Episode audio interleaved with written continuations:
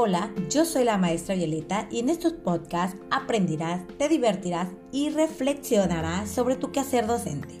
Hablaremos de temas con relevancia educativa que seguramente te dejarán alguna chispa de aprendizaje. Quédate con nosotros y reinvéntate para conectar. Bienvenidos.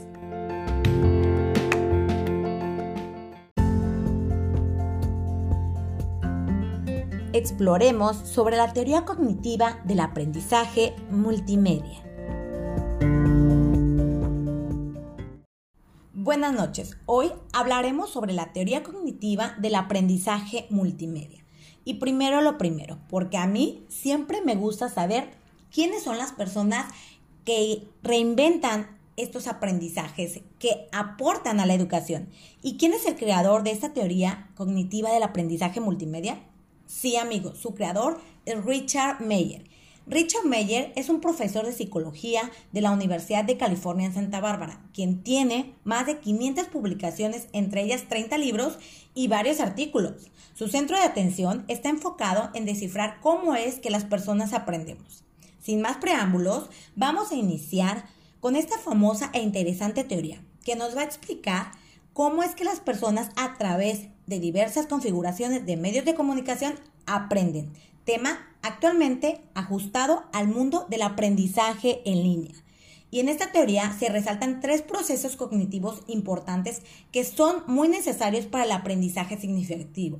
El número uno es el aprendizaje por el canal dual. ¿Y a qué se refiere? Es que toda información que vemos en línea se procesa por el canal auditivo y visual. El número dos se basa en la capacidad limitada.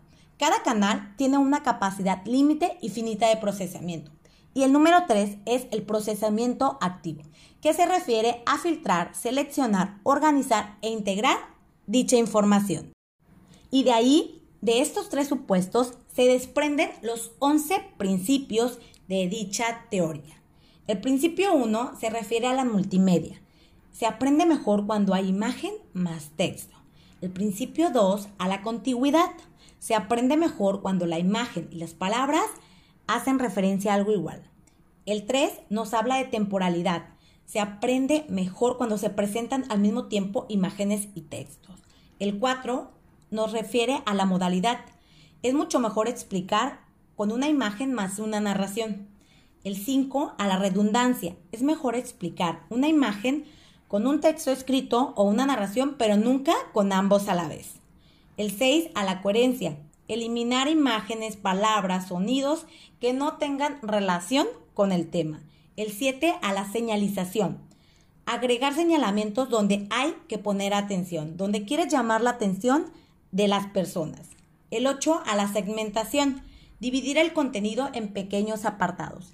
El 9 a la presentación y un preentrenamiento, que quiere decir que antes de presentar el tema señalemos los conceptos claves. El 10, a la personalización.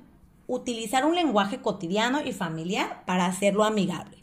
Y el 11, a la voz, que hay que procurar llevar una voz humana y no hacerlo mediante software o programas. Bueno, después de mencionar esos 11 principios, debemos resaltar que no solamente los pueden aplicar los docentes, sino también los pueden aplicar los estudiantes. Y esto nos traerá grandes ventajas que nos ayudarán a mejorar nuestro trabajo. Nos ayudarán a no tener sobrecarga de información. La información será atractiva para las personas que nos estén escuchando y observando. También nos centraremos en una sola cosa.